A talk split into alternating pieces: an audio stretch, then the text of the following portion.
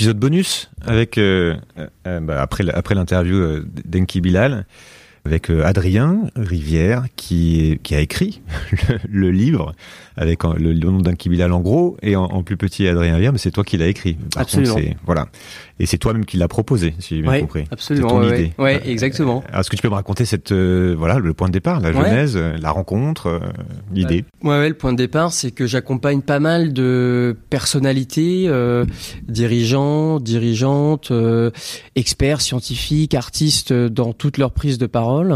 Et j'avais rencontré euh, Enki pour euh, une prise de parole qu'il devait réaliser. Une prise de parole qui est un peu sous contrainte, donc un temps limité sur un sujet donné. Et donc, euh, je l'avais un peu accompagné. C'est comme ça qu'on s'était connus. Et à l'époque, j'écrivais un autre livre qui s'intitule L'homme est un conteur d'histoire. Et je lui en avais parlé, on avait pas mal sympathisé, et puis on parlait du monde, de ce qui arrive. Et, euh, et finalement, euh, je lui ai proposé. En fait, moi, j'ai plongé dans son œuvre hein, déjà. T'étais Et- déjà, t'étais tu- t'étais déjà fan, tu connaissais non, déjà je bien connaissais ou un peu. Je connaissais un peu, mais pas. Euh, J'étais pas fan et euh, je connaissais pas tout. J'ai plongé dans son œuvre. À l'époque, je m'intéressais à tous les sujets des ruptures écologiques, des catastrophes, de ce que nous vivons, et j'ai senti un parallélisme très fort, en fait, qui a posteriori est évident, mais qui m'a euh, là, euh, dans ma lecture parallèle, euh, énormément interpellé. Et c'est pour ça que quand je suis allé le revoir, je lui ai dit, mais est-ce que ça t'intéresserait pas au-delà de ton art et au-delà de tout ce que tu as déjà fait, d'en parler longuement et que moi je t'interroge sur euh, bah, tout un tas de notions, de pensées d'auteur euh, et c'est comme ça qu'est née un peu l'idée. Et lui, alors là, il faut lui rendre euh, vraiment hommage. C'est lui qui m'a dit bah, allons-y, on verra bien ce que ça donnera et donc ça a donné cet ouvrage. Alors comment t'as, par quoi t'es rentré? Euh, parce que le- donc le livre, il y a quatre, euh, il y a, il y a combien? Il y a six, pas six parties, pardon. Ouais. Euh, j'imagine que c'est pas l'ordre des conversations. Non, pas du tout. Euh, il y a eu combien de conversations déjà? C'est ça dure ça dure, c'est entre 15 et 20 heures d'échange au total. D'accord.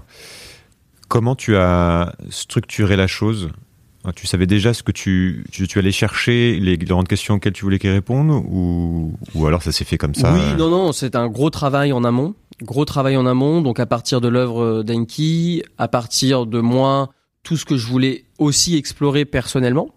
Parce qu'on est évidemment d'une génération euh, très différente, euh, nos parcours sont très différents, et donc j'avais plein de choses à creuser et à voir avec lui. Euh, moi qui étais plutôt dans une période euh, d'éco-anxiété, euh, de questions relatives à mon avenir, euh, à est-ce que je veux des enfants, est-ce que ça va s'effondrer, euh, à quelle vitesse, et donc euh, lui soumettre aussi euh, ses pensées. Est-ce qu'il les a eues? J'ai un exemple en tête. C'est par exemple, à un moment donné dans le livre, je lui demande s'il a fait le deuil du monde, qui est très fort comme expression, et, et s'il l'a vraiment fait. Et il me dit, mais ça fait 20 ans que j'ai fait le deuil du monde. Ça fait 20 ans que c'est fini pour moi. C'est-à-dire que je me suis résolu à une certaine forme d'effondrement, de deuil d'un monde que je vois passer. Et donc on en discute longuement. Qu'est-ce que ça veut dire? Chez lui D'où ça vient? Comment ça a été nourri? Il a vécu la...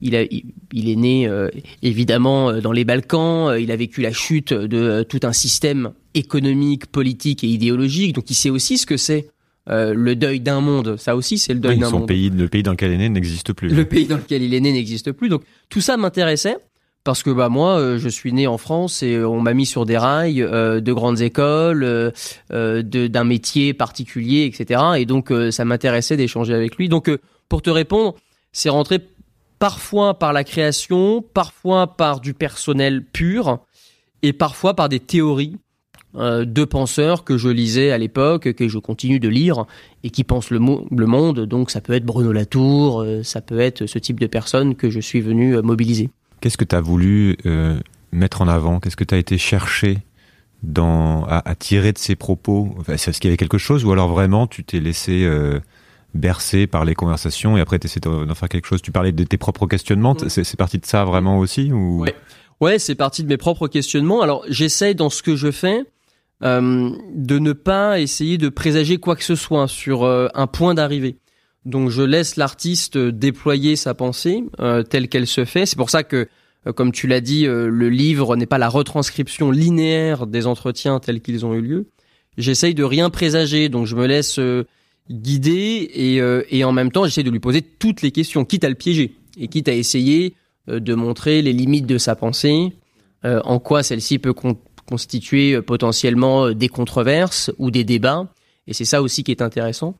Et c'est ça que j'essaye de faire, ce qui est hyper fort avec la pensée d'un artiste. Parce que contrairement à la pensée d'un expert ou d'un scientifique, qui normalement va rester sur son périmètre d'action avec des chiffres, des données, des rapports, des études, et heureusement c'est son rôle, un artiste a une pensée un peu plus euh, nébuleuse, potentiellement nuageuse, changeante. Bah, L'intuition a une place émotive, hein, exactement. Et donc ça c'est hyper intéressant parce que je me suis rendu compte en faisant cet ouvrage que finalement euh, bah, on a touché tout un tas de sujets que j'aurais jamais imaginé au départ.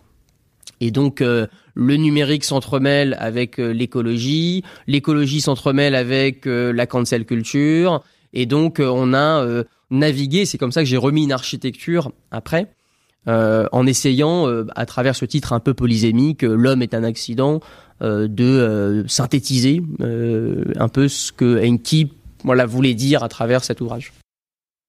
Comment ça t'a fait changer, toi, de regard? Ah, écoute, euh, déjà c'était hyper impressionnant parce que euh, parce que Enki finalement a énormément réfléchi à ces sujets. Donc j'avais pour la première fois face à moi, je m'en souviens très bien.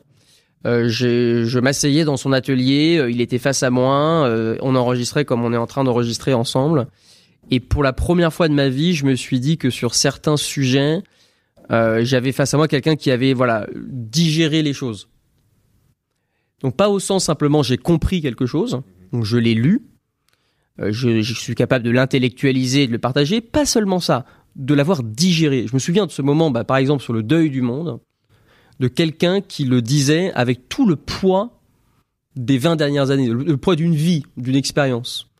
Et ça, je me souviens que c'était très très fort. C'est-à-dire que ce n'est pas que intellectuel? Voilà, donc c'est complètement euh, sédimenté, c'est en soi, donc maintenant, euh, c'est il avance avec ça en lui. C'est devenu en lui.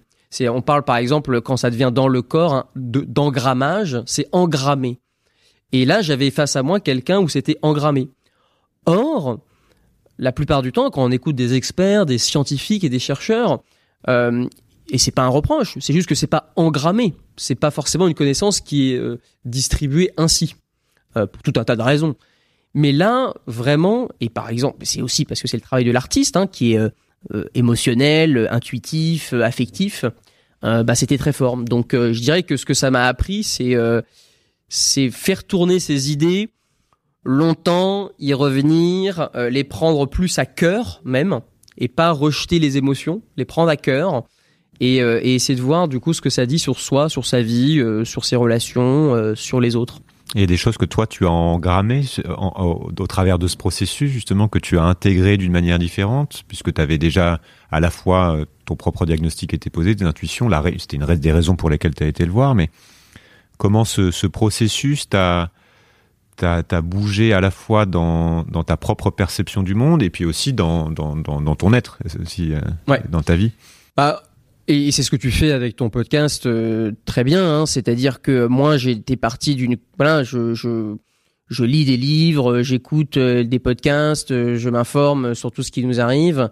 Et c'est vrai qu'à un moment donné, j'ai ressenti le besoin, au-delà de la compréhension la plus fine possible et en fait infinie qui soit du système dans lequel on est, parce que c'est ça qui est au début déstabilisant, c'est qu'on se dit, et c'est la courbe d'ailleurs que tu mets aussi euh, et qui toujours très bien de la connaissance. Hein. Plus on, creuse un sujet, plus finalement on en sait le, on en sait peu. Et, au bout d'un moment, j'avais besoin de retourner à plutôt de la vie, quoi. C'est-à-dire comment moi je vis, qu'est-ce que ça me fait bouger en moi, et qu'est-ce que ça veut dire.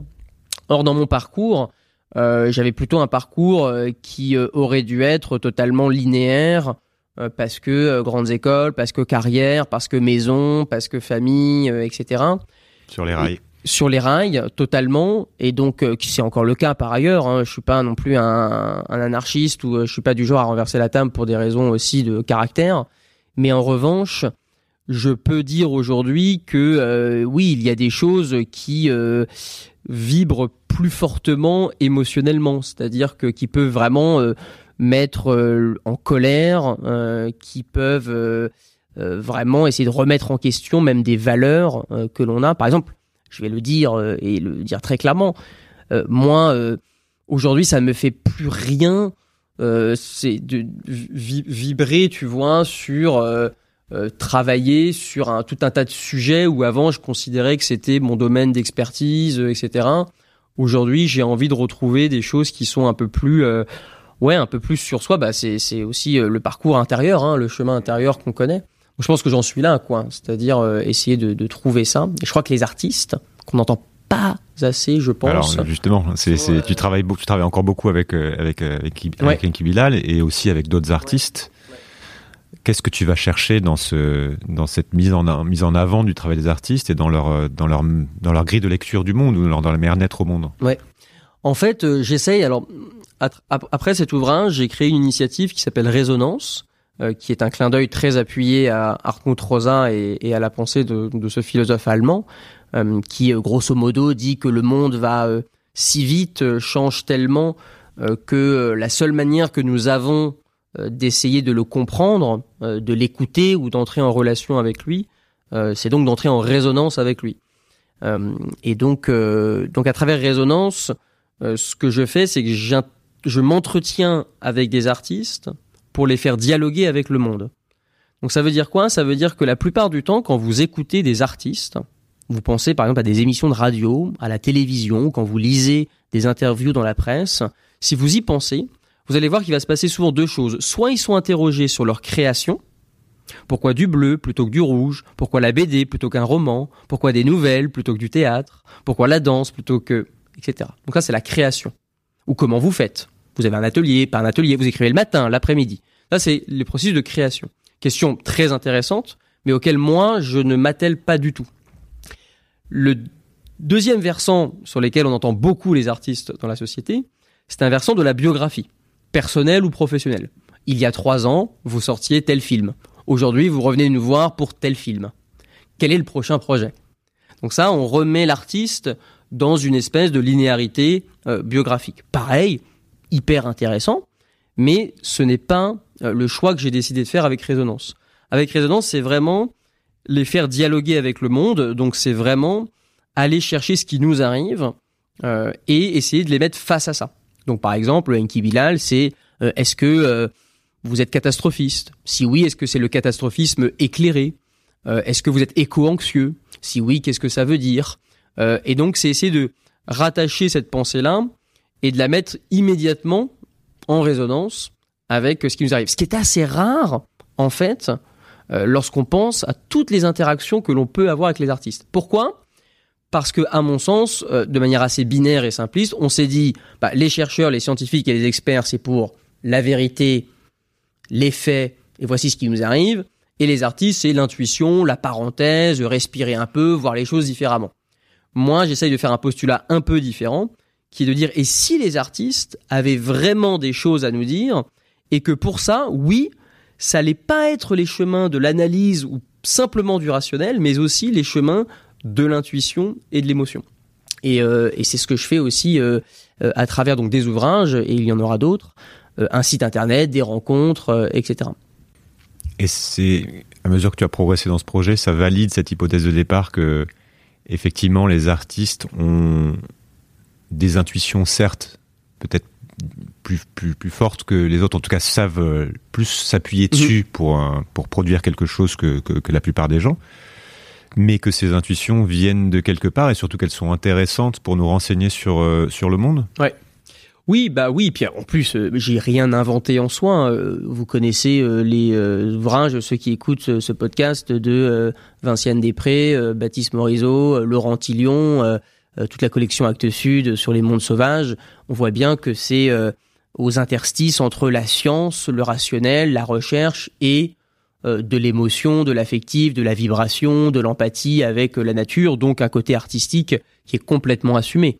Donc déjà ça existe et de plus en plus et des titres comme Habiter en oiseau ou ce genre de titres, on voit bien évidemment l'imaginaire que, que ça peut créer. Donc déjà ça existe, petit 1. Et, euh, et deuxièmement, oui, tous les artistes que je rencontre, et euh, par exemple sur mon site, il y a déjà euh, une dizaine d'entretiens, il y a plein d'artistes qui me disent, bah, enfin, enfin, je suis content.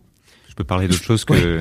je peux parler d'autre chose de ce que je fais. Et en fait, il y a plein d'artistes qui disent, ben ouais, mais moi j'ai lu J'ai lu tout ça. Moi, j'ai lu Emmanuel Ecochia, euh, j'ai lu Vinciane Després, euh, j'ai lu Bruno Latour, et en fait, qui en parlent parfaitement et qui ont tout sédimenté, parce qu'en fait, on a une vision aussi de l'art euh, qui est souvent celle du génie créateur, alors qu'en fait, évidemment, ils ont tout digéré avant, tout sédimenté. Et c'est toute cette connaissance qui permet ensuite de faire potentiellement un geste artistique. Je dis pas que ça s'applique à tous les artistes, hein. mais en tout cas, ceux que j'ai rencontrés, ça valide quand même effectivement l'hypothèse de, de, départ et le travail que je mène avec Résonance. Hmm. C'est ce que disait Enki, il passait son temps à lire la presse et à se nourrir de, tout un tas de choses.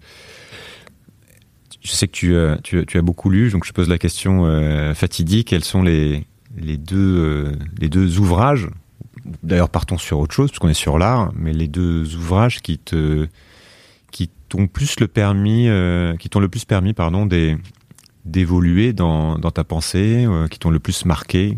Hmm. Voilà.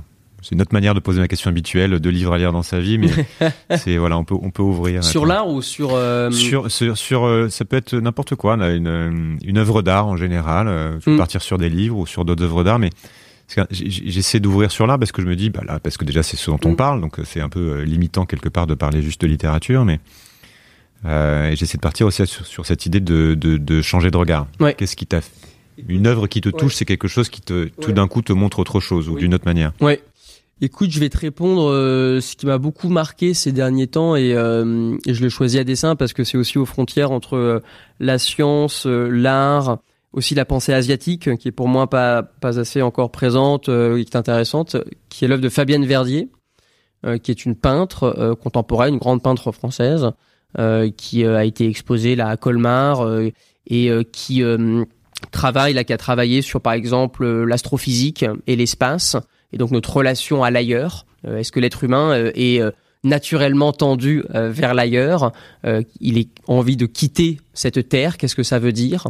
Donc ça, elle, une grande capacité en plus d'explicitation de, de, son travail. donc j'aime beaucoup Fabienne Verdier. qui a aussi énormément travaillé en Chine sur des voilà des gestes très abstraits, très simples, donc une pensée très loin de la pensée occidentale. Et donc j'aime bien comment sa pensée percute euh, la, nôtre. ouais. Donc ça c'est ça je trouve ça vraiment fascinant. Donc Fabienne Verdier. Euh, après, euh, je dirais euh, euh, les derniers ouvrages de Jean-Marc Rochette, le dessinateur de bande dessinée.